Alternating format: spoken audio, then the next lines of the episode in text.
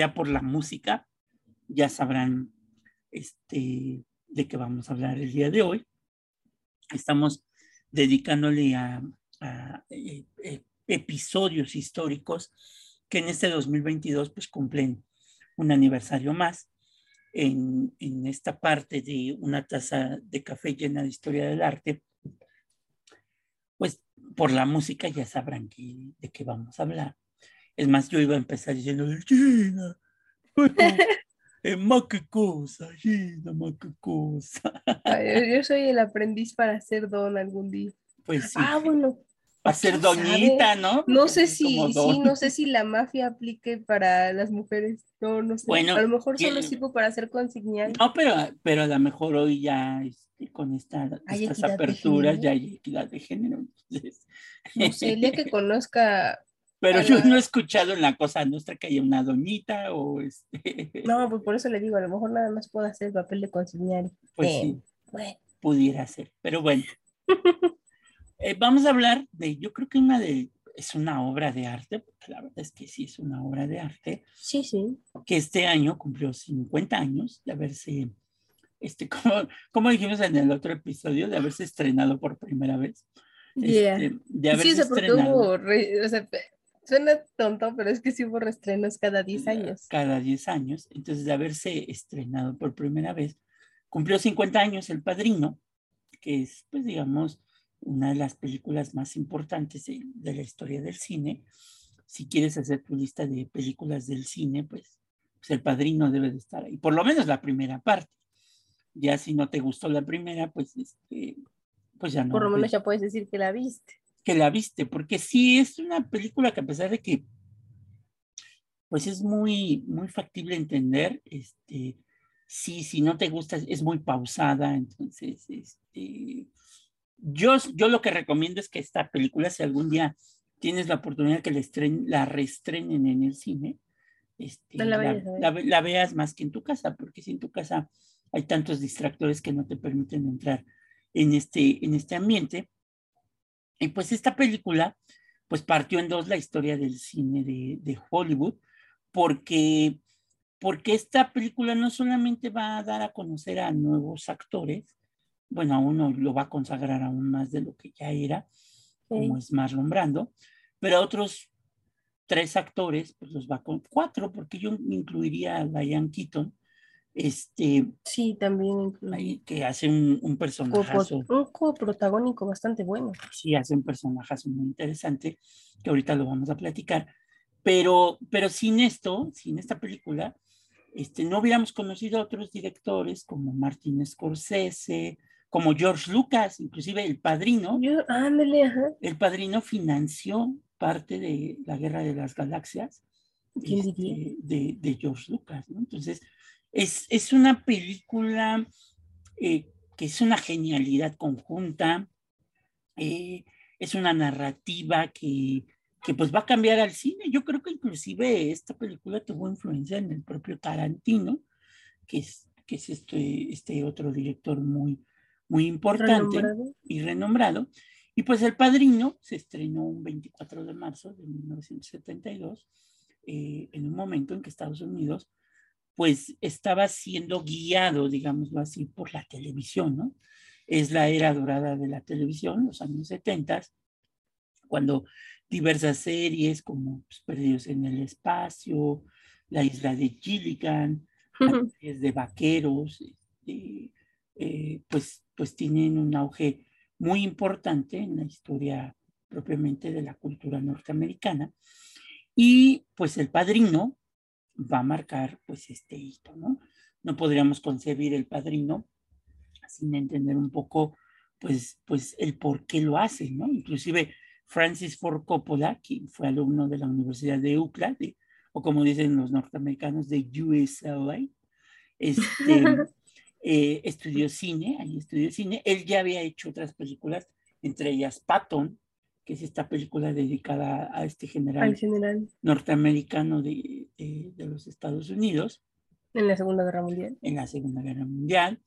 Pero lo que va a hacer con el padrino, pues es mostrarnos la vida, la cultura, la forma de, de expresarse de los propios italianos. Él es italiano, este, es italiano norteamericano, porque ya nace en, los Estados Unidos, ¿no? Italo Italoamericano, ¿no? Como, como, dicen por ahí.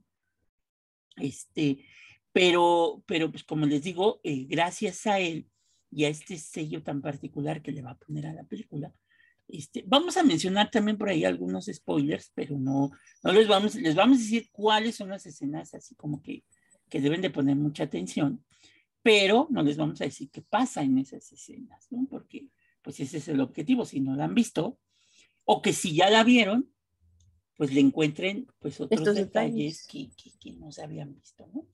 Entonces, entonces, como te digo, este, es un momento en que, por ejemplo, George Lucas, cuando eh, va a producir la Guerra de las Galaxias, ya firmó este contrato para hacer los muñequitos de la, de la Guerra de las Galaxias, porque él pensaba que pues la película pelas, ¿no?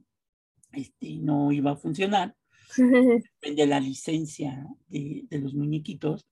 Es el momento en que también otro director que, que, es muy importante en el cine, como es Steven Spielberg, también va a tener esta influencia de, de Francis Ford Coppola. Este, y pues por eso decimos que, pues, va, va, de alguna manera a mostrarnos esta, esta historia, la del padrino, la vida de los inmigrantes italianos, ¿no?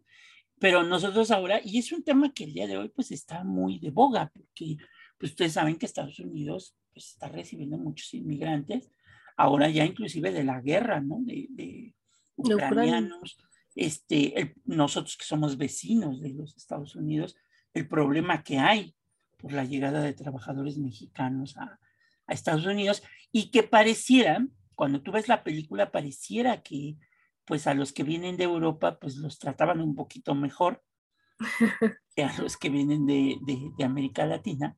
Claro, es lo que siempre se ha dicho, ¿no? La preferencia por la piel clara. pero aún así fueron considerados inmigrantes, mientras no tuvieran la nacionalidad, eran inmigrantes y se veían así como, pues como inmigrantes. Ciudadanos de segunda clase, sí, a pesar de que no. Y a pesar de esto, pues todos estos eh, compañeros que vienen de la Italia, vienen de esta Italia, que se calcula que fueron alrededor de un millón más o menos, los que van a salir de Italia cuando se disuelve el imperio austrohúngaro y empieza la unificación de Italia ya en tiempos de Giuseppe Garibaldi. Este, pero pues como no hay una idea de nación, este, pues las únicas ciudades italianas que se van a considerar importantes, pues van a ser Milán, Roma, Venecia, Florencia, pero la parte sur de Italia, pues se va a quedar empobrecida. Mm. Entonces, es de ahí donde se va a gestar pues las grandes mafias italianas que coexisten al día de hoy. ¿Por qué? Porque muchos de ellos van a tener esta idea de que eh, pues para subsistir hay que hacer cosas pues no precisamente legales, ¿verdad? Sí, fueron, fue su medio para salir precisamente de ese estado de pobreza en el que cayeron al momento de la unificación italiana, pero ellos se sintieron como vistos hacia abajo. Entonces esa era su opción. Sí, eh, digamos que pues eran, eran las zonas como que más pobres, donde no había educación, etcétera, etcétera. Y es aquí donde surgen pues estas mafias como la mafia de la Calabria, la Cosa Nostra, la Camorra, que son estas, estas mafias que al día de hoy pues todavía existen y que de alguna manera pues van a emigrar, sobre todo de una ciudad que es Sicilia, el 80% de los italianos que llegan a Estados Unidos vienen de ahí, de Sicilia, porque en el proyecto, como dijimos, de unificación, pues no entró en esta idea de modernización. Y, al día de hoy, bueno, ahora ya lo ve uno como eh, esta zona de Sicilia como una zona muy nice para ir a vacacionar. Pero si tú lo ves en esta época de inicios del siglo XX, pues era una zona muy pobre. Sí, sí. Ya ha mejorado con el paso del tiempo, pero precisamente es por esta situación. Sí, es como ahora lo que en México pues, se consideran los pueblos mágicos, ¿no? Ándale. Este, que si tú lo ves, pues, pues, pues no deja de ser, como dicen por ahí, un pueblo donde no hay este reparto de la riqueza y lo mismo va a pasar aquí, ¿no? O sea, son integrados y son muy turísticos y lo que tú quieras, pero, este, pues, no dejan de ser con esta pobreza, ¿no? Eh, van a llegar con un estatus migratorio como, como, como tal, eh, como una, y van a tratar de integrarse a este mundo. Inclusive cuando llegan, la película lo narra en la segunda parte, aquí sí nos adelantamos un poco, cuando llega Vito eh, a, Estados Unidos, lo mandan inclusive en una cuarentena, ¿no? Este, sí, claro, para evitar alguna peste. Para evitar alguna peste, piojos, etcétera, etcétera. Y también es muy interesante porque estos inmigrantes que llegan y que narra la película, llegan como niños. O sea, realmente, si ustedes quieren saber por qué Vito Corleone sale de la Calabria y de Sicilia, tienen que ver la segunda parte, porque es un drama lo que le pasa como niño, es un drama. Es, Bastante traumático. Sí, y hasta traumático, porque, porque le toca ver un episodio muy cañón ahí con su familia, y este, y pues él tiene que, irse, y, que después cuando regresa ya como, como Vito Corleone joven, pues va a cobrar las cuentas de lo que le pasó como niño en esta, pues en esta misma ciudad y de una manera también trágica, ¿no? Entonces, eh, es, eso, es, eso es muy interesante, pero también la película, hay que decirlo, cuando la hace Francis Ford Coppola, la hace a los 31 años, o sea, es muy joven. Joven. Y tiene una visión muy interesante. Él va a incorporar a toda su familia este, a la película.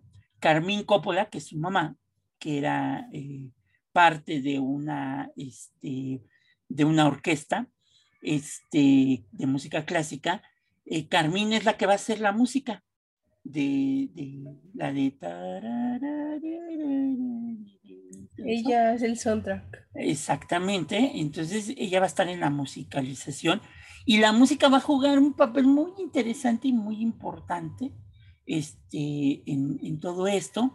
Por ejemplo, Talia Shur Coppola, que la van a ubicar en el personaje de, de la hija de Vito Corleone. Vito Corleone tiene tres hijos, cuatro hijos, son tres hombres y una mujer.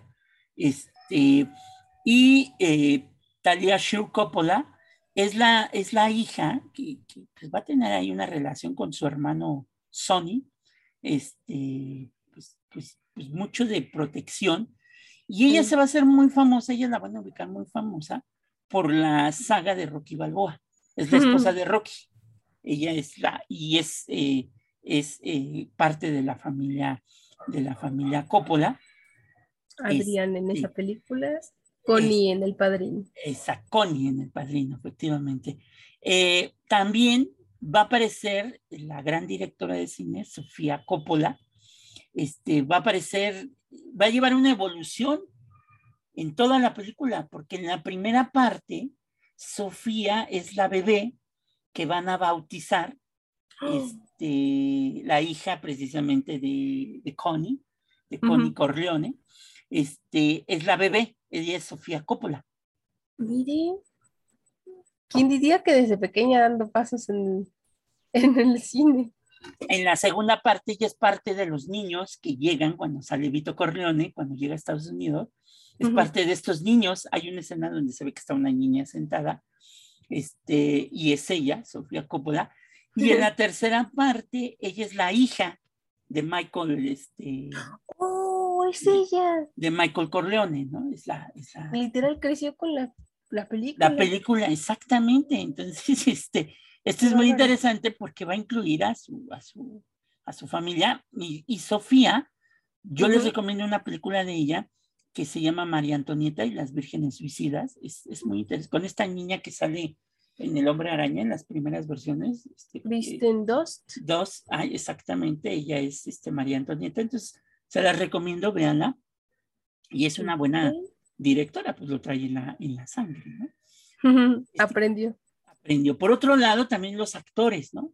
Es importante la llegada de estos actores como Marlon Brando, que, que pues imagínense en una época donde, por ejemplo, el maquillaje no estaba tan evolucionado como ahora. Los cachetes del padrino es, primero se metió los limones este, en la boca. Este, y luego con algodones y maquillaje le hicieron los cachetes. Oh. Amalumbrado para que se ve así. Inclusive de, ahí se decía que era la burla. Eh, si ustedes han visto Rocky, por ejemplo, la, la, versión en, en español, ¿cómo? y si oyen, es el mismo que hizo la voz de, de Pito Corleone en, en, El Padrino, este, en la versión latina, ¿no? el mismo doblador. El mismo doblador. Miren nada más. Este, y bueno, esto va a hacer que Marlon Brando se convierta, pues ya era una estrella, pero a partir de esto, pues se, se va a convertir. Y vean cómo es curioso lo que hace, por eso digo que es una obra de arte, porque Francis Ford Coppola le va introduciendo un montón de cosas, ¿no? Hay cosas que no estaban en el guion y él lo va metiendo. Por ejemplo, dice que eh, un día grabando, es la primera escena del Padrino 1, pasó un gato a la filmación, entonces lo agarró y se lo dio a Vito Corleone. Hay una escena donde está Vito Corleone está acariciando un gato. Entonces, el gato no estaba en el guion y lo metieron este, en, el espontáneo. Como, como parte. Y sí queda en la escena, ¿no? Cómo está acariciando el gato ahí, don, don Vito Corleone, ¿no? Entonces, el gato es otro actor que van a llevar al estrellato. un, este, un extra que, que se volvió importante. Un extra, ¿no? Otro personaje que se va a convertir en un monstruo de la actuación, pues es Al Pacino, ¿no? Uf, un hombre. A partir de aquí. Lo, lo catapultó, ¿eh? Sí, yo creo que lo, lo catapulta más que la, la, la versión donde eh, exactamente, ¿no?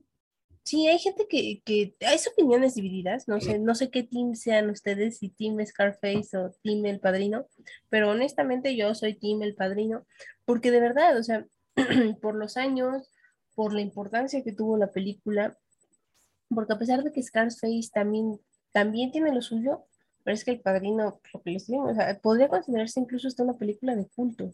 Sí, sí. Entonces, este, sinceramente, Al Pacino, este, esta es la clave de su éxito. Sí, y aparte, la historia que le crean al Pacino como Michael Corleone, el hijo menor, es el menor, ¿no? Creo que, o no. Menor y guapo, sí. Sí, bueno, de los hombres, porque Connie es la más chiquita, ¿no? Se supone que Connie Corleone es la más chiquita, o ya no, no, ubico cómo va. Según yo, Connie es como un poquito más grande que Michael. Ah, bueno, entonces Michael es el más pequeño, y en Michael, ahora sí como dirían, dirían los evangelios, tienen puestas todas sus, sus, su, futuro, los Corleone, ¿no? Para volver al mundo del Para volverse legales, ¿no? Porque este, la intención en la historia es que Michael pues se convierta, es un abogado, este, y que a su vez se convierta en diputado, en senador y, ¿por qué no, gobernador de, Nueva York? Y con eso limpiar la imagen pues, de la familia de la familia Corleone. Es el único que hasta, hasta los primeros minutos de la película no estaba en este mundo del crimen organizado, ¿no? Hasta héroe de guerra no sale. Sí, porque acuérdate que se va a pelear, no lo dejan irse. Eso, lo vamos a, vean la tercera partida, es la tercera, la segunda, ¿no? Casi al final de la segunda. Es en la segunda, sí. Cuando nos enteramos por qué se va a la guerra, este, porque es una decisión también muy interesante de Michael, y cómo lo cuestionan por irse a la guerra. Sí, claro, porque como suele pasar, de repente, ya ven que es un mito, pero pues al final siempre resultan ser comprobados, que los hijos de los ricos o personas influyentes no van a las guerras, o por lo menos nunca pisan el frente. Exactamente, y pues bueno, él regresa como un héroe de guerra. Él es un, personaje fundamental cuando hay una escena donde van a tomar la foto familiar. Este, él no ha llegado este, a la fiesta, porque hay una fiesta, y se van a tomar la foto y Don Vito dice, ¿dónde está Michael? Y dice, no ha llegado. Ah, pues hasta que esté Michael, este, tomamos la foto. Tomamos la foto, ¿no? Eh, otra, otra, otro gran personaje es Diane Keaton, eh, que hace de la esposa de, de, Michael Corleone, Diane Keaton, este, y ella es la típica mujer de los Estados Unidos porque ella no es italiana, no, pertenece a, este, a este, estas familias italianas, y ella va a tratar de insertarse en este mundo italiano, ¿no? A tratar de entender esos valores tan arraigados que tenía la familia, sobre todo del silencio en el caso de las esposas. Sí, sí, además, eso, ¿no? O sea, se ve su constante lucha e incluso, o sea, cómo ella misma se cuestiona a ella misma si de verdad es lo que quiere, ¿no? Exactamente, y, y, hay un ejemplo claro de esta cuestión hacia las esposas de los de la familia Corleone, porque inclusive si ustedes ven, vean eh, a la mamá de, uh -huh. de, Michael y a la esposa de Don Vito, como en toda la película, no tiene un papel protagónico. Nunca. Inclusive cuando se da un episodio ahí con la hija, no tiene un papel protagónico. Y ella inclusive dice algunas frases donde habla de que no puedes interferir en el asunto, en los asuntos de la familia o de los negocios, porque pues, pues no, eres mujer y pues sí. no puedes intervenir, ¿no? Sí, no, no, o sea, ella toma, es más, podría decir que incluso Connie tiene un papel protagónico ya en la tercera entrega. Bueno, desde la primera vemos que es importante, pero en la tercera se consagra como un papel súper importante para la en, en la segunda ya comienza, ¿no? Cuando, cuando va a hablar con Michael y le pide un favor por el hermano comienza a hacer bullición, o sea, ebullición eso de que sí, pero no, pero ya cuando se ve diametralmente que ella, ella también tiene, o sea, que le dan la posibilidad de tener opinión, voz y voto, a pesar de no dirigir nada, o sea, como conciliari es excelente. Sí. O sea, de hecho, sin sus decisiones, a lo mejor Michael no, no hubiera tomado ciertos caminos Ajá. que lo llevan hacia un buen desenlace. Exactamente, ¿no? Otro personaje es el que hace Robert Duval. Gina al principio dijo que no podía ser Doñita, este, mm. pero a lo mejor sí concilieri. Ahí está. Y Robert Duval hace el papel del consejero, que tampoco es italiano. No. Con no, eso. Pero... Él es irlandés y es católico, que también es inmigrante. Mucho. Porque lo recogen de muy pequeño, entonces uh -huh. se vuelve hermano, no de sangre, pero sí hermano de Michael es con quien mejor se lleva. Sí, sí. Con Michael. Sí, de hecho, él habla con Michael de su cuarta, o sea, mejor incluso que sus hermanos de sangre. Aunque, aunque inclusive hay una parte donde Michael pues, lo saca de, del negocio. De la jugada. Ah, claro. Es que les decimos, ustedes ven a Michael, o sea, Al Pacino en la primera entrega y en la última entrega, y ven cómo va creciendo este personaje de Michael Corleone, cómo va siendo del joven audaz y valiente, incluso un poco altanero, diría yo, al señor capaz, tranquilo, que lleva todo a su ritmo, ¿no? Obviamente la situación cambia, pero sí, justamente hace eso, o sea, de ser alguien a quien le den consejos, a ser el que toma las decisiones con este, este personaje de Robert Duval. Y, y esto pasaba, y pasa creo que en la mafia, este, como en el Imperio Romano, que deben de tener un consejero el consejero tiene la función de que como él no es, no es parte, por ejemplo, en el caso de Robert Duval, no es parte de la familia, el consejero es el que ve desde afuera uh -huh. este, cómo se está presentando la situación y cómo puede darle un consejo al, al, al don, ¿no? A, a, a, don Vito Corleone en un principio y después a Michael, ¿no? Este, al principio, porque ya después va, si ven ustedes la segunda parte van a saber qué pasa, porque sí, sí. deja de ser consiglieri y, y, y, él es el que hace, digamos que, entre, en parte el trabajo sucio, pero limpio, ¿no? Es el que va haciendo la limpieza, digámoslo así, Exacto. de lo que va a ser el trabajo sucio, ¿no? Él es el abogado, pero más bien yo diría que parece el conserje de la familia Corleone, porque aparte lo hace con un sello único. Único, sí, sí, sí. Entonces, eh, otro personaje va a ser el del hijo mayor de Don Vito Corleone, que, que es este Santino, ¿no? Santino Cor Sonny, como le dicen, este, que es el típico chavo, este, que es visceral, que es mecha impulsivo, corta. el mechacor, el que siempre anda buscando pelea, este, el violento, pero también es, es un esclavo de sus pasiones sexuales.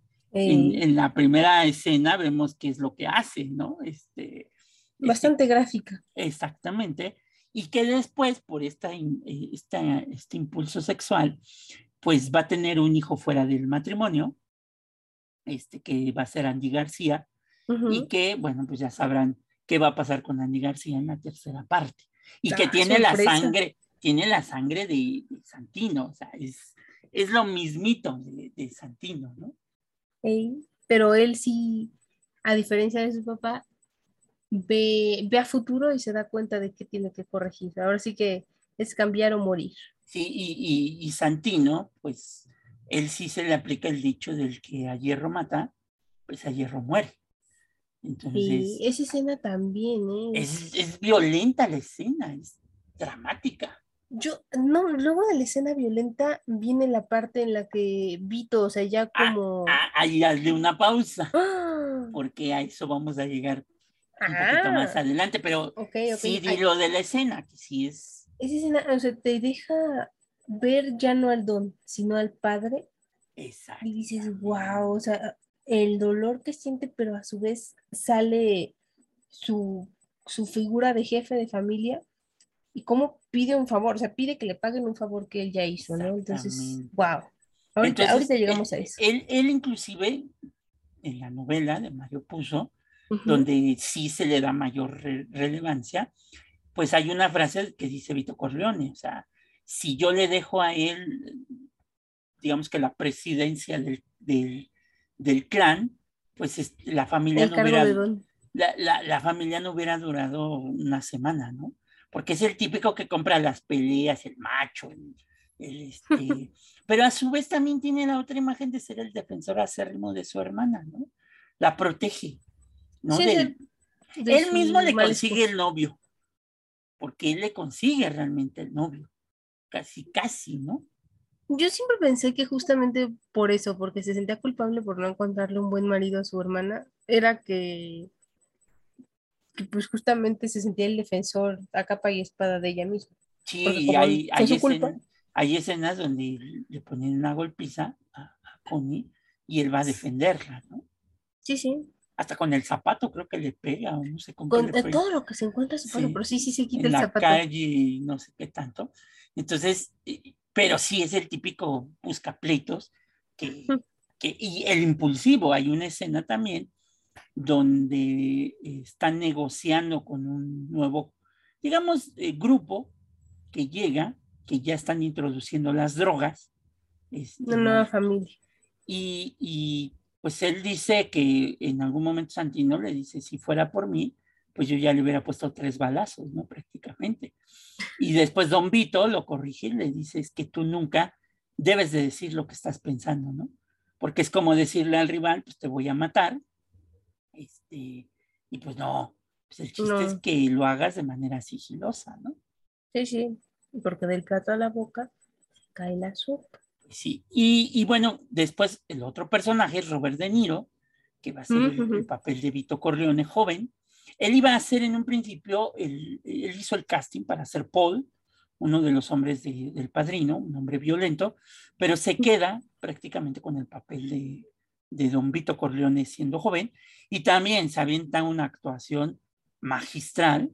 Este, la escena donde él ya se va a convertir en el, en el protector de la comunidad, porque en la segunda parte saben por qué él llega a este punto de convertirse en el líder de, de la mafia en, en esta región de Nueva York, por algo que, que les pasa, ¿no? Este, Sí. ahí, ahí sí lo podemos decir, le quitan el trabajo, él trabaja en una como, eh, ¿qué es? Carnicería o no sé qué es, Sí, es una Eh, carnicería. eh, es una tienda y él trabaja ahí y le quitan su trabajo porque el, el rey de la mafia en ese momento pues quiere meter a su sobrino o a su hijo, este, lo quiere meter ahí. Qué Y, raro, eso no pasa. y, y- y, pues a él le quitan el trabajo porque si no al dueño lo van a matar. Entonces, a partir de ahí, él ya tiene a su hijo, a, a Santino, que, está, que es recién nacido, este, y a partir de ahí, pues él hace toda, toda una labor para poder este, convertirse en este líder. La manera en que va a matar al, porque si mata este, de la mafia, cómo lo hace, ¿no? Este, Espectacular, o sea, sí. todo bien planeado, exacto, todo bien planeado, pues para que no le echen la culpa a él, ¿no? Hasta cronometrado, podría decirse. Ujú, ujú. Porque va midiendo el tiempo para, para matar a esta persona a sangre fría. Este, y pues bueno, él, él, él junto con Marlon Brando, pues se llevaron el Oscar por el mismo personaje, ¿no? Uno de joven y, el, y aparte, a mí siempre me ha gustado Robert De Niro en este espíritu italiano, ¿no? Porque sí tiene cara como de, de italiano, este, de estos italianos malosos de, de, de, la mafia, ¿no? Sí, sí, porque aparte le sale muy bien, o sea, no, no conozco a De Niro, pero me refiero, su cara es como que le impregnó parte de su esencia al personaje, o sea, no se ve que le cueste trabajo. Sí, ¿no? Entonces, también la película, otra de las cosas que muestra, y fíjense muy bien, es que todo momento, en todo momento en la película, están comiendo. O cocinando. O cocinando. En las es tres de las películas. pocas películas que veo que los hombres cocinan. Y cocinan bien, o sea, se ve eh, sabroso. Este, en las tres películas dan una receta, fíjense bien, ¿eh? en las tres películas dan una receta de cocina. Este, este es como el sello italiano, porque sí, efectivamente, digo, esperemos que lo escuchen en Italia. Hola. Pero este, los italianos tienden a estar comiendo constantemente. Traen una herencia del imperio romano de comer, pero comer en serio, ¿no? Entonces. Es muy buena su comida, no puedes, es comida mediterránea y se tanto. Sí, aquí, por ejemplo, en la primera parte, a Michael le enseñan una receta de las albóndigas con, con, este, con jitomate, con espaguetis. Y, y, aquí el toque que le va a dar el sabor es que le echan un poco de azúcar a la salsa, ¿no? Y le dice el, este mafioso que está preparando la salsa, le dice a Michael, fíjate bien, porque en algún momento a ti te va a tocar cocinar a una gran cantidad de, de hombres, ¿no? Porque están ocultos, están escondidos, entonces pues no pueden salir a la calle, pues, pues se la pasan se la pasan comiendo y siempre vemos comida y comida y comida y comida en las tres películas, ¿no? Además, eso, comida casera hecha por ellos, porque en otras películas uno podría ver que compran comida, que salen a comer, pero aquí ellos la hacen, o sea, ves esa unidad que caracteriza a los italianos al momento de la hora de la comida. Hasta cuando llega este Don Vito de que llega del hospital, ahorita les platicamos por qué llega del hospital, pero cuando llega del hospital, están cocinando para recibirlo. Están Una comida para recibirlo. Están haciendo, creo que albóndigas o no sé qué están haciendo, ¿no? No recuerdo, pero sí, sí están cocinando. Entonces, es muy interesante. Pero bueno, para que ustedes puedan entender la película, no necesitan casi casi ni verla completa.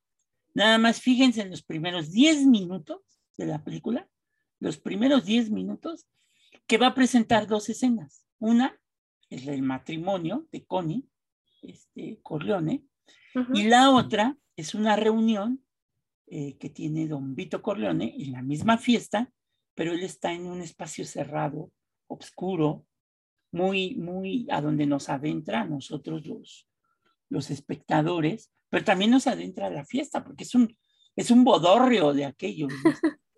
Eh, sí, causan época, porque sí, se echaron la casa por la ventana. Marca, vinieron todos los gorrones.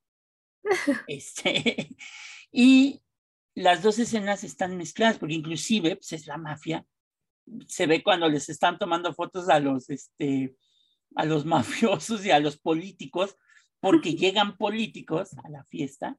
Guiño, guiño y les toman fotos y cómo rompen las cámaras a los paparazzis, ¿no? De que, o le quitan el, cuando llega creo que un mafioso muy, muy de otra familia, este, le mandan a quitar el rollo, ¿no? A la, sí, se ve como ahí le están destazando el están destazando el rollo, o inclusive el mismo, este, el mismo Santino rompe una cámara, ¿no? Y todavía le avienta unos billetes al, al fotógrafo para que, para que se compre una nueva, ¿no? Entonces... Hasta eso. Y aquí, en esta escena donde está Don Vito, está con su concilieri, y pues parece que es una reunión de juntas, porque le dice prácticamente quién sigue, y, este, y hay una fila de personas que va a ver a Don Vito, porque resulta que en la tradición de la mafia, el día que hay una fiesta, sea un bautizo o, una boda, etcétera, etcétera, una primera comunión, cualquier evento social, el líder de la familia pues concede, digamos que favores, ¿no? Entonces, pero esos favores tienen que ver con que después, como decía Gina hace ratito, tiene que cobrar los favores. O sea, yo te voy a hacer un favor, pero tú me tienes que hacer en un tiempo que no te esperes. Cuando yo lo necesite. Me tienes que hacer el mismo favor. ¿no? Entonces, la primera escena nos narra a un vendedor de ataúdes que, que va a hablar con Don Vito para decirle sencillamente del caso de su hija, que, que, fue violada por su novio y por el amigo de su novio. Y aparte que la violaron, la golpearon, inclusive la manera en que dice, me dio horror ver a mi hija con dos alambres colgados de, amarrados a su mandíbula, de que de la golpiza que le pusieron le zafaron la mandíbula. Y pues, eh, pues va a pedirle un favor a Don Vito. Y Don Vito le dice, pero tú no eres mi amigo, tú nunca me has considerado este, mi amigo porque me vienes a pedir un favor. Y él le dice que pues él fue a la policía, abrieron juicio a estos muchachos y el juez determinó, pues obviamente por la corrupción, que, este, pues, que no eran culpables y los deja en libertad. Y entonces don Vito le dice, pero ¿por qué acudiste primero a la policía y no a mí? Y este que es judío, creo que es, que, creo, creo que es judío. Sí, él no tiene nada que ver con los italianos. Ah, porque eso sí hay que marcarlo. Regularmente los italianos, así como se dice de los judíos y que sí pasa que se ayudan entre judíos, los italianos igual, entre italianos se ayudan siempre. él era el paréntesis, este señor. Sí, entonces dice, ¿por qué acudiste a la policía primero y no acudiste a mí? Y el, el señor este le dice, pues porque yo todavía creía en la justicia de los Estados Unidos, en que, en que todo se podía hacer por la ley. Y don Vito le dice, pues no, o sea, puedes creer en el sueño americano, pero pues no puedes creer en la justicia. Y efectivamente cumple, después de pensarlo mucho tiempo y preguntarle varias cosas a don Vito, cumple y le dice una frase categórica y le dice, yo te voy a ayudar, pero algún día, y espero que nunca, porque así lo dice, algún día y espero que nunca me tendrás que hacer un favor. Y no, pues no vas a tener que poner resistencia, me vas a tener que hacer el favor y no vas a poner resistencia. Exacto, nomás yo digo hoy y a qué horas. Exactamente, nada más digo rana y tú saltas, ¿no? Entonces, este, Ahora sí, diles, Dina, ¿cuál es el favor? Sí, díselos, porque el favor es trágico, trágico, trágico. No, le digas, no les digas lo que le pide Vito Corleone al, al señor, pero sí cuál es el favor, porque ya ves que le dice, quiero que lo dejes ah, de una forma, ¿no? sí, sí, llega pues obviamente con este señor que pues les decimos se dedica a los servicios funerarios. Entonces, este servicio, no recuerdo el nombre exacto que, es de la rama a la que se dedica, que es precisamente cuando las personas mueren, te cobran parte de los servicios para arreglarlos, para que se parezcan a lo más cercano a como eran en vida, ¿no? Para verlos por última vez lo más parecido a como eran en vida. Entonces, este, al llegar Vito Corleone a la funeraria de este señor, el señor está ahí listo para recibirlo y entonces pues, él no sabe de qué se trata la situación, obviamente de un muerto, pero no, no sabe qué sucede.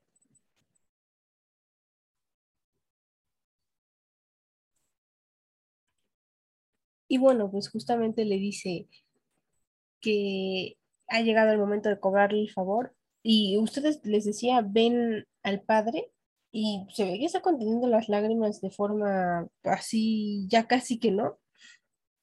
Va junto con el consiglieri y le dice, necesito que me hagas el favor de que se pare, bueno, que tenga un rostro que su madre pueda ver, o sea, que su padre pueda reconocer.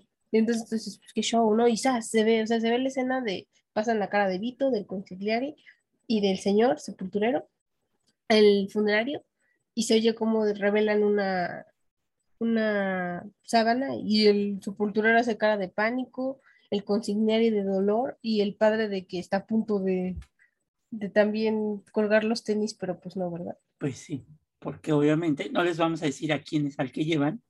Sí, no, no, este, quédense picados. Para que lo vean y, y, pues se van a dar cuenta, ¿no?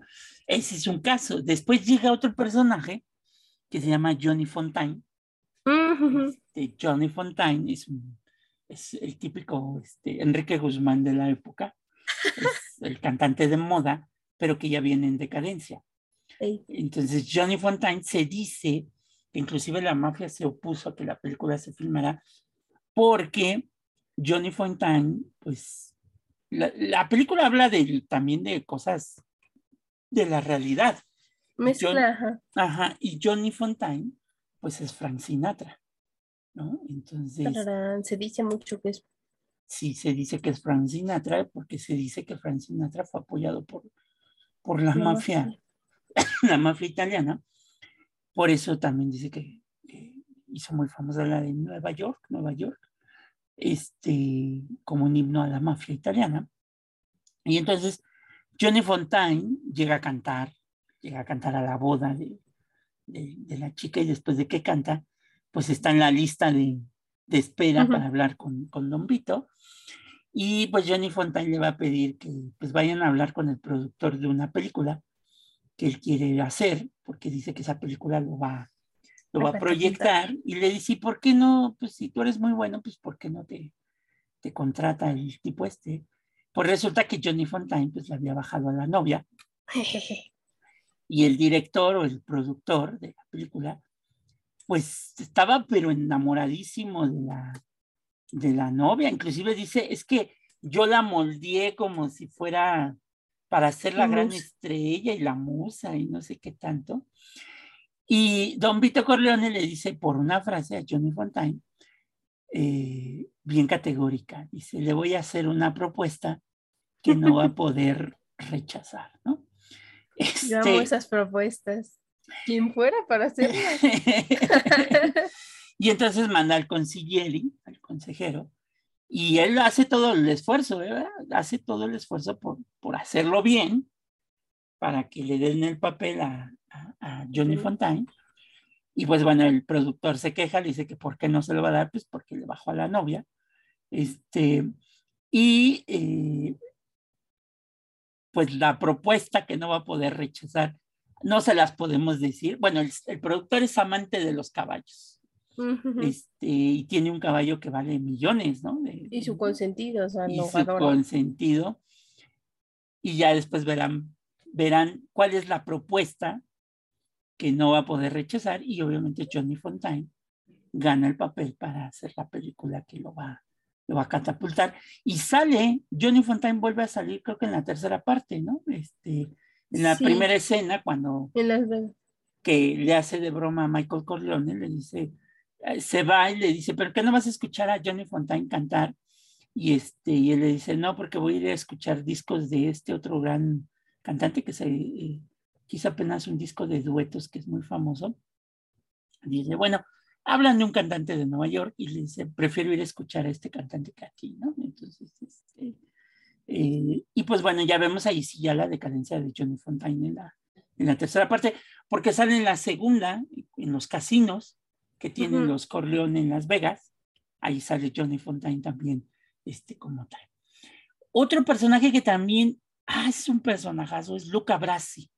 Este, Luca Brasi es un personaje que lo van a ubicar porque cuando llega Michael con su novia, está sentado en una silla y está repitiendo un diálogo que dice, muchas gracias, don Vito Corleone, por haberme invitado a su... Tiene un papelito y dice, ah. muchas gracias, don Vito Corleone, por haberme invitado a su, a su boda, a la boda de su hija. A la boda de su hija. Me siento muy orgulloso y muy halagado y tal. Bien nervioso el hombre.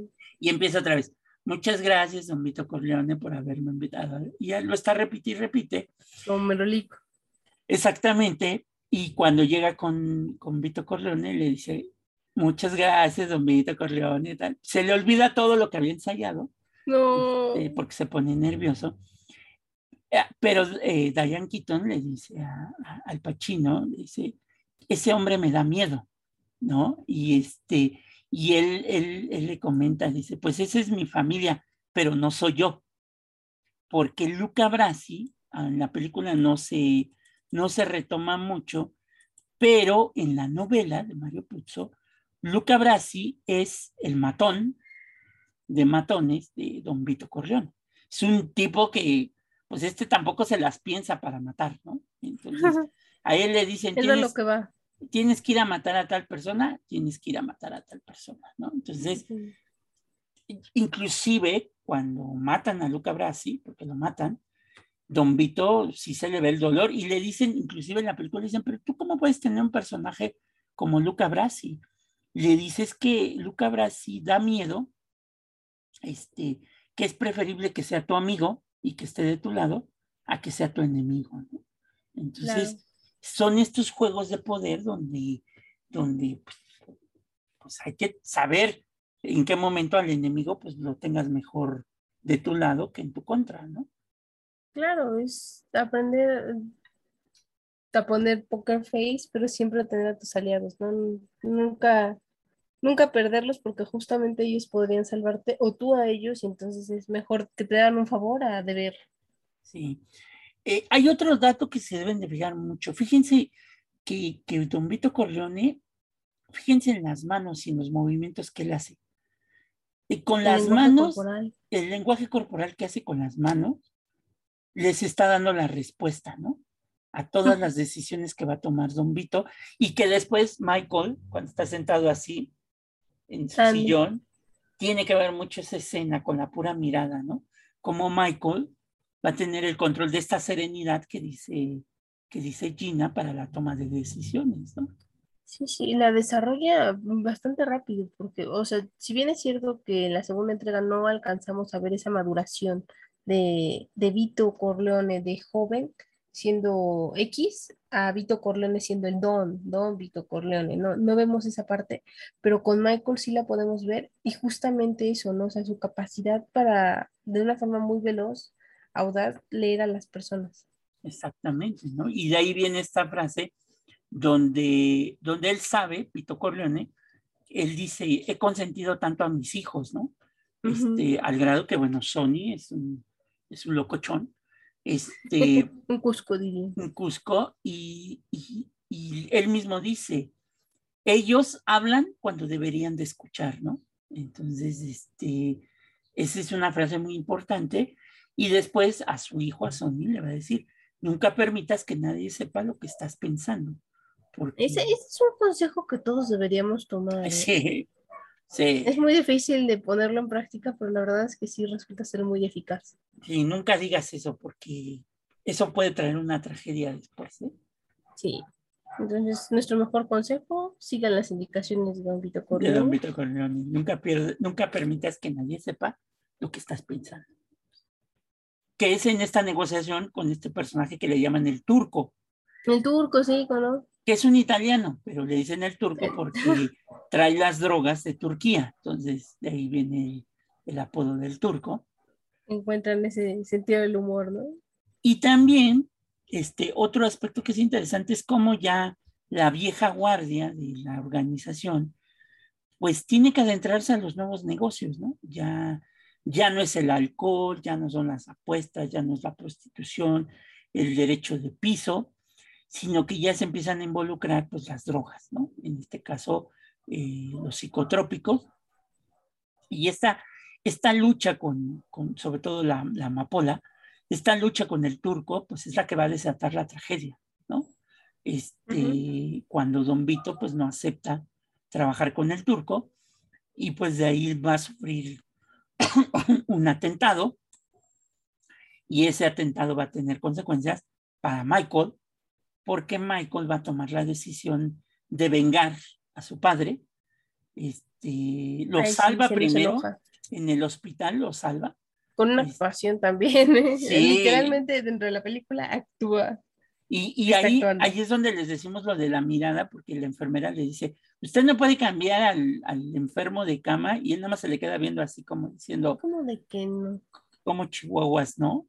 Así ah, no, no lo dice de la forma amable. Sí, y, pero se lo dice con la mirada. Y la enfermera dice, pues de aquí soy y se lo llevan, ¿no? Porque lo Ahorita lo cambio, no se preocupe. Sí, lo van a matar, ¿no? Entonces, eh, él tiene que tomar esa decisión porque pues nadie quiere tomar la decisión. Porque saben, por ejemplo, si Sony iba a una reunión con este turco, porque se supone que ya van a limar asperezas, este, si van a ir a la reunión y mandan a Sony, pues saben que Sony pues va a buscar matar al turco, ¿verdad? Obviamente. En mecha corta, les decimos. Si, si mandan a un matón, pues obviamente saben que lo van a matar. Porque, porque aparte el turco ya tenía comprada a la policía. de la policía, entonces. Intentaba quitarle su lugar de don a don Corleone. A, don Corleone. Y entonces Michael dice, pues yo me aviento.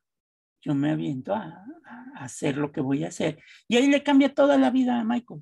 de ser esta, eh, es, esa es la tragedia de la película, que lo que quieren los personajes, pues no se va a poder hacer, ¿no? y Michael lucha con todas sus fuerzas para, para volver a eso y no y ya no puede, ya no puede. O sea, lo, lo intenta, de verdad, ustedes lo ven.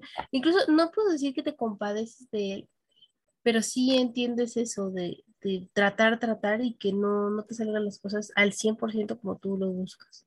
Pues sí, entonces, este, obviamente Michael, tienen que ver que es lo, bueno, mata al turco, eso se los podemos decir, pero ¿cómo lo mata? Es el, el chiste este, porque hacen toda una cosa para que, para que no se den cuenta que, que Michael va con estas intenciones de matar al turco. Entonces, Además, como Michael no tenía historial, dijeron, ah, este babosito. Este babosito lo vamos a matar, inclusive, ¿no? Ándele, ajá. Y ahí le cambia su vida a Michael por Leone, porque se tiene que ir a Sicilia, este, prófugo de la justicia y de la mafia, este, y pues se va dejando a su novia, ¿no? A Kate, que es este, Diane Keaton. Y sin aviso ni nada. Y sin aviso, y, ella le escribe cartas y cartas, y el concilieri le dice, pues yo se las hago llegar y no le hacen llegar nada, ¿no? le dice, no te preocupes, yo voy a hablar con él y él va a regresar y todo lo demás. Mientras que, pues Michael anda con sus guaruras allá en, este, en Sicilia, en un pueblito de lo más alejado, y pues aquí pasa una cosa muy interesante porque Michael va caminando y se encuentra con una mujer siciliana. Guapísima. Guapísima. Y, y, nos, muestra, nos muestra estas costumbres de, oh, los, ¿eh? de, los romances en Sicilia. O sea, no nada más es de, ya quiero que seas mi novia. No, no, no, va a pedirle permiso a su papá. O sea, puede sonar arcaico y a lo mejor para las personas que vivimos en la ciudad, pues sí te suena medio rústica la situación, pero gente que vive en pueblos, incluso en México, es bastante normal.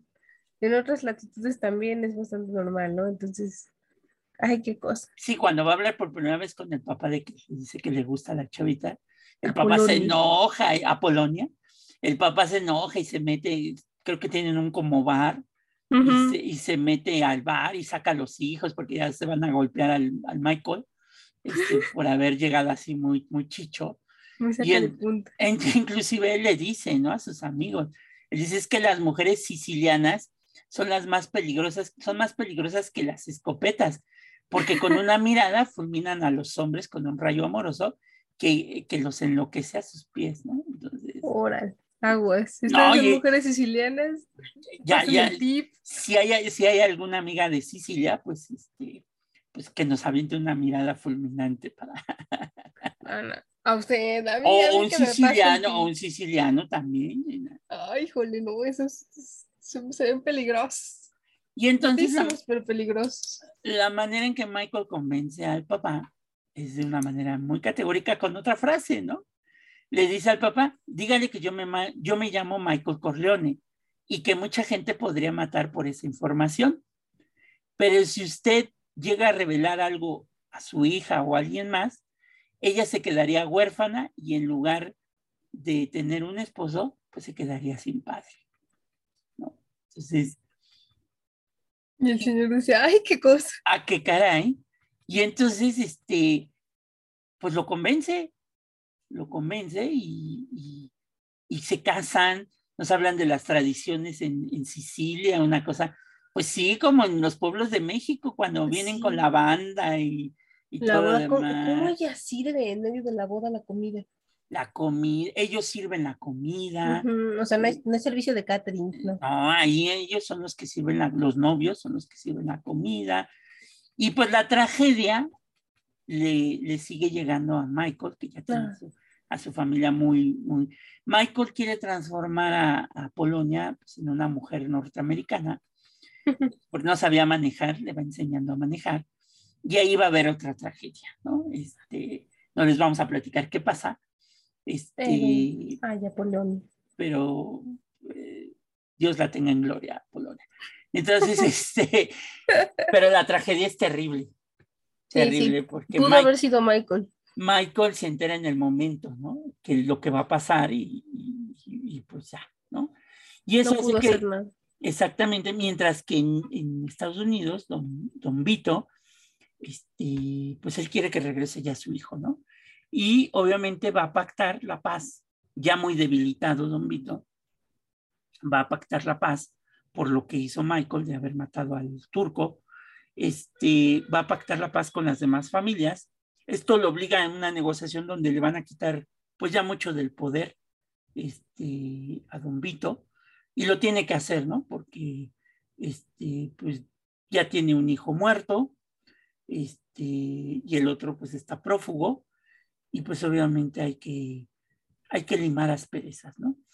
Eh, y, y, ahí dice una frase también muy chistosa, porque cuando ya va a cerrar el trato con las familias italianas de la mafia, les dice, yo soy un tipo supersticioso, mi hijo habrá de regresar y regresará de Sicilia, pero es que si le llega a pasar algo, por ejemplo, que lo parta un rayo, por ejemplo, que lo coge una bala perdida, por ejemplo, que se muera de alguna enfermedad, y yo que soy muy supersticioso, los voy a culpar a ustedes y eso no lo voy a perdonar, ¿no?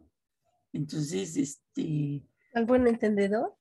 Pocas palabras. Ahí está, el señor Corleone no se andaba con tarugadas, ¿no? O sea, ya, ya, pactamos la paz, pero si algo más rarito vuelve a pasar, no va a ser tan sencillo. Exactamente, ¿no? Y entonces, pues regresa Michael y Michael ya va a regresar para heredar, pues, el trono del papá que ya está débil pues ya Michael ya se manchó las manos de sangre. Lo mostró que tiene coraje. Tiene, tiene las agallas. Y pues don Mike, eh, don, don, Vito Corleone, el padrino, pues se convierte como que en el asesor, ¿no? De, de Michael. Ahí es cuando quitan al concilieri, este, y don Vito se convierte en, en su asesor, ¿no?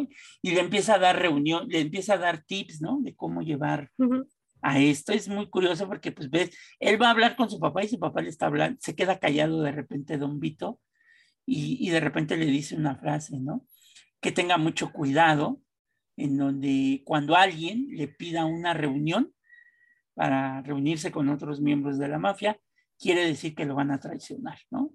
Y que el que le esté pidiendo la reunión es, el traidor, ¿no? Este, y obviamente en la segunda parte en la familia Corleone hay alguien que le pide una reunión este, con uno de los de la mafia, a Michael, y pues él tiene que tomar decisiones, ¿no? Porque, porque se va a dar un atentado en contra de Michael en la segunda parte que proviene directamente del núcleo familiar. No les decimos quién es el que provoca todo esto, pero que eso va a llevar a que Michael pues, también tome la decisión de ponerle fin a esta traición y va a ser un momento muy doloroso. Este, porque lo que hace, lo que hace ya, ya es de un villano, villano, villano, villano, villano, villano. Lo que les decía, vemos el contraste, ¿no? Cómo va creciendo Michael Corleone a lo largo de las películas y se vuelve de un joven honesto y tranquilo a ser un don con todas las de la ley.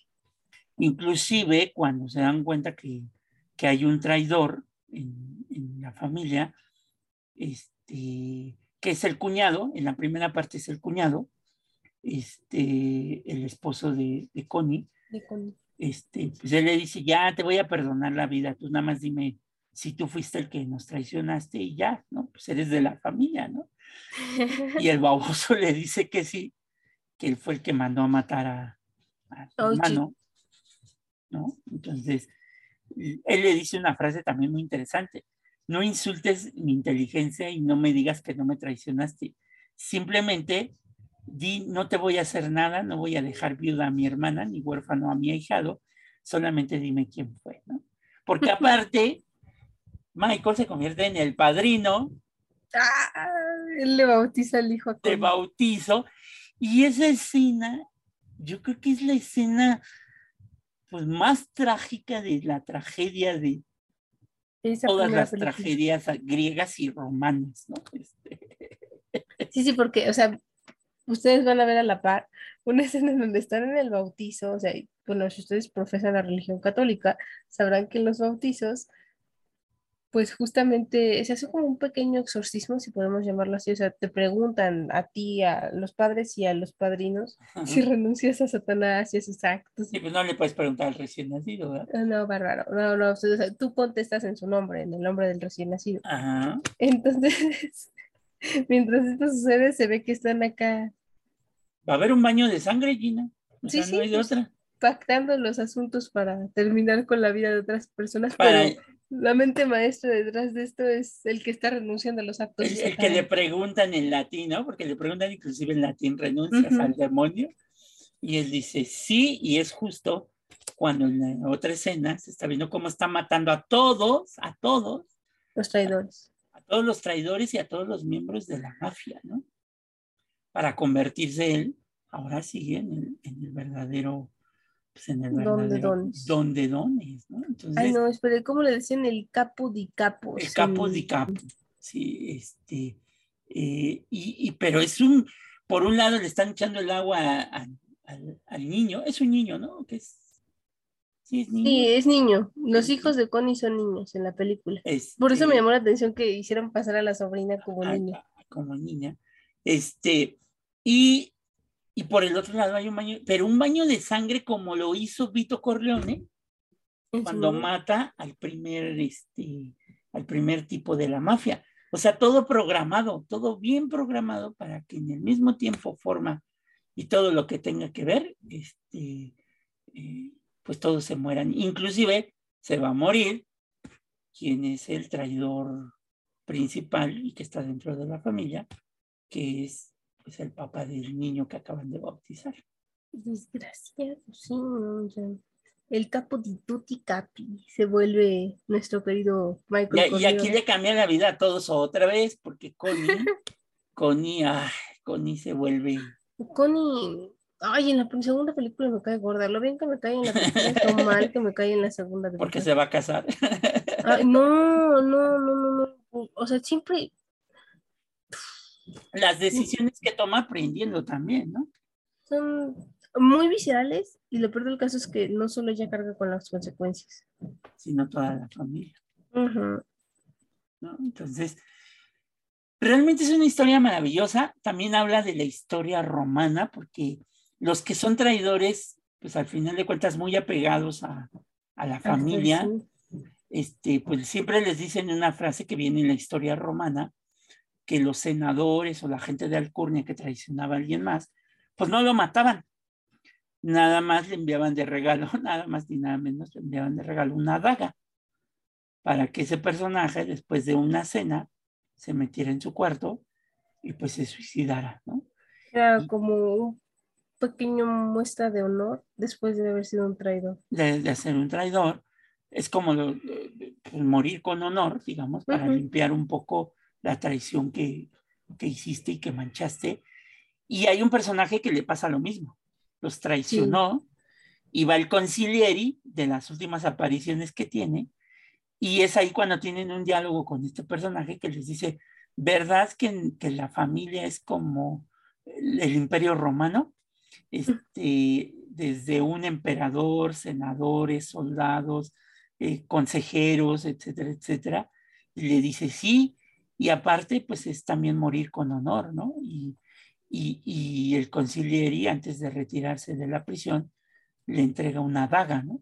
Este, a este personaje, que ustedes deben de saber por qué se suicida, porque él, es el peor de todos los, traidores, ¿no? Entonces le entregan la daga y pues resulta que se suicida como los romanos de la antigüedad, ¿no?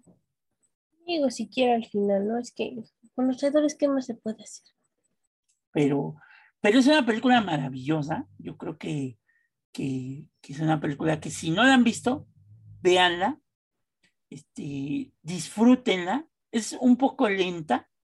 Esos pues días no hasta violenta, pero... Pero es una violencia muy sutil, Gina, porque... Sí, no, no.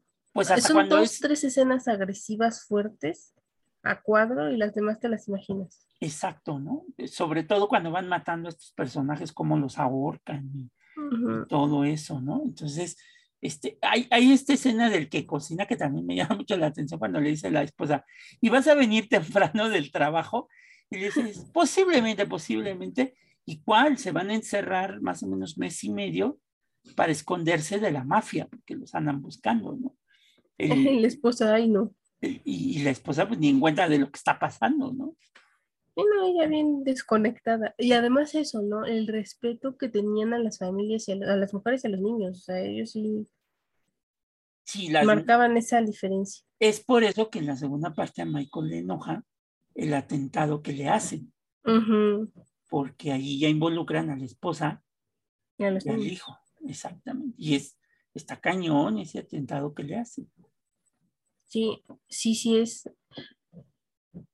Eh, ahí en esa, en la tercera y la segunda, la segunda y la tercera película ya ponen a cuadro escenas más, más violentas. Más violentas, sí. La primera es, todo es muy sutil la manera en que, en que matan a los personajes.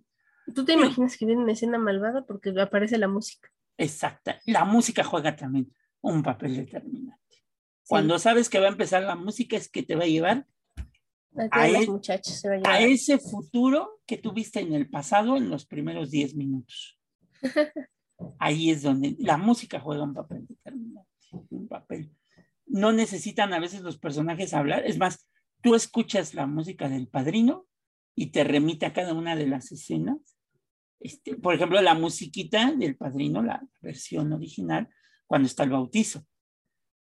Este, está sonando la música mientras el, sacerdote en latín está diciendo, este, abandonas al demonio, no sé qué tanto. Y Michael dice, sí, y por el otro lado, pum, pum, pum, pum, pum. Ah, pues, él lo estaba haciendo. Ah, ah. Sí, entonces, digo, yo no, no quiere decir que con esto hagamos apología de la violencia. No, no, no, pero. organizado.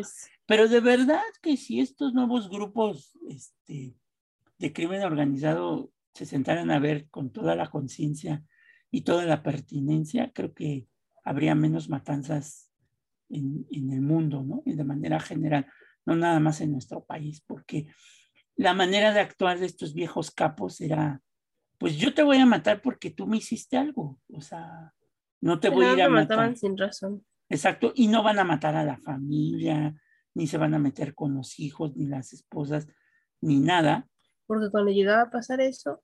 Entonces sí, hay un, rompimiento del clan, de, los grupos de familias de la, de la mafia, ¿no? exactamente. Algunos dicen que la policía italiana, Gina, este, lo que hizo después del padrino fue que cuando capturaban a los miembros de la mafia, lo primero que les hacían era quitarles a los hijos, a los menores de edad porque consideraban que los niños al, estar viendo que pues, el papá, eh, a los, los, nuevos capos, porque pues, tú ves en el padrino y nunca lo vas a ver armado, nunca, vas a ver que saca la pistola. Inclusive los hijos tampoco, ni Michael ni ellos, sacan pistolas, ¿no? Entonces, este, los que sacan son los matones, ¿no? sí, no, la única vez que vemos a Michael portar un arma es cuando la cosa sí está poniéndose color de dormir y cuando mata al turco, ¿no? nada más. Sí, de ahí en fuera, él no maneja armas. Eh, Vito tampoco. Ni Sony, que es el más violento. Sony ocupa los puños. Los puños, sí, se va a golpear y está con los zapatos, hasta con el bote de la basura golpear. con lo que encontrara. Sí. Este, de tener un concilieri que les permita también ver este, pues que las matanzas pues, no son buenas, ¿no? Al final de cuentas, pero pues bueno, pues, pues es el crimen organizado y pues ellos saben, saben cómo se organizan y todo demás. Pero sí, a los italianos se les prohibió que los hijos tuvieran contacto con los papás porque pues de ahí iban aprendiendo y se les hacía muy normal pues que el papá llegara a la mesa, pusiera la pistola este, y, y pues sí, pues era muy normal. Pues, es como, no sé, si tu papá es abogado, ves que hace desde siempre abogado, pues va, ¿no? Tu papá es ingeniero, desde quiere ser ingeniero de grande, ¿no? inclusive Don Vito, cuando está jugando con sus nietos, la manera en que está jugando con ellos, no juega, no juega de otra forma, o sea. Sí, no, esa escena es triste, o sea, es bonita como inicia, pero triste el final. Que yo diría que pues fue un buen final para el señor, porque pues, no, no le fue del todo mal. Pues sí, ¿no? Inclusive la manera en que está jugando cuando se ponen las cáscaras de, de naranja, ¿no? Este, Sí, Que espanta al nieto, ¿no? Entre los tomates. Entre los tomates. Pero, pero pues bueno, es, es la sutileza de esta, de esta obra de arte de Francis Ford Coppola. Que bueno, pues se la recomendamos. Este, Sí, véanla. véanla. Si ya la vieron, vuelvan a ver. Este, si no la han Pueden visto, aprender mucho de ella. Sí, tiene muchas cosas de historia, tiene muchas cosas de, de la vida, tiene Liderazgo. de liderazgo. Por eso yo decía, ahora ya voy entendiendo, porque este, pues en el barrio Bravo pues, había muchas camisetas de, de Don Vito Corleone, Así es, es. que es no se ha entendido el verdadero mensaje, ¿no? Sí, no, no, o sea, no decimos con esto que quieran abrir su propio cartel, no, no, no. O sea, aprendanlo para aplicarlo en su vida y Abran su cartel de panquecitos. llevarse mejor. Ajá, o sea, para hacer en, Pero es que sí te sirve, pues sí, como dijo Gina, por ejemplo, eso de, de nunca digas lo que estás pensando. Y eso aplica en toda la vida, o sea, Porque puedes dañar a las personas. Sí, o sea, hasta que estés seguro, así, hasta que tengas los pelos de la burra en la mano. Sí, ¿no? Y aparte también para actuar, muchos dicen, por ejemplo, cuando te vas a buscar un trabajo, un puesto, este, pues que nunca lo digas, ¿no? Y no porque es mala suerte o buena suerte, porque si tú le dices a tu amigo, oye, voy por este puesto, pues ¿qué va a hacer el amigo? Bueno, también. Pues sí, te lo- y a veces tú dices, ¿por qué me lo gano? Pues porque dijiste lo que estabas pensando, compadre. Sí, sí, está. Por eso les decía del plato a la boca sacan la sopa. Exactamente. Pero Ahora bueno, que si ustedes tenían duda qué quería decir mafia, porque hemos mencionado mucho la palabra mafia, Ajá. pero no hemos aclarado. De acuerdo con, con lo que dice, lo que se dice es que proviene de la palabra del italiano mafia, que es un mafia. acrónimo de morte a la Italia, a la Francia, Italia anhela. En español, muerte a la Francia, Italia añorada. Es un eslogan siciliano en contra de los invasores franceses allá por el siglo VIII.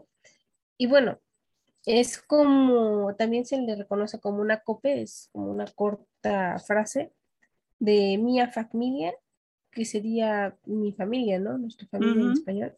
Ujú.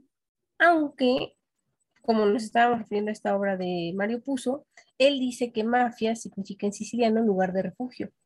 Entonces, mm, ahí está.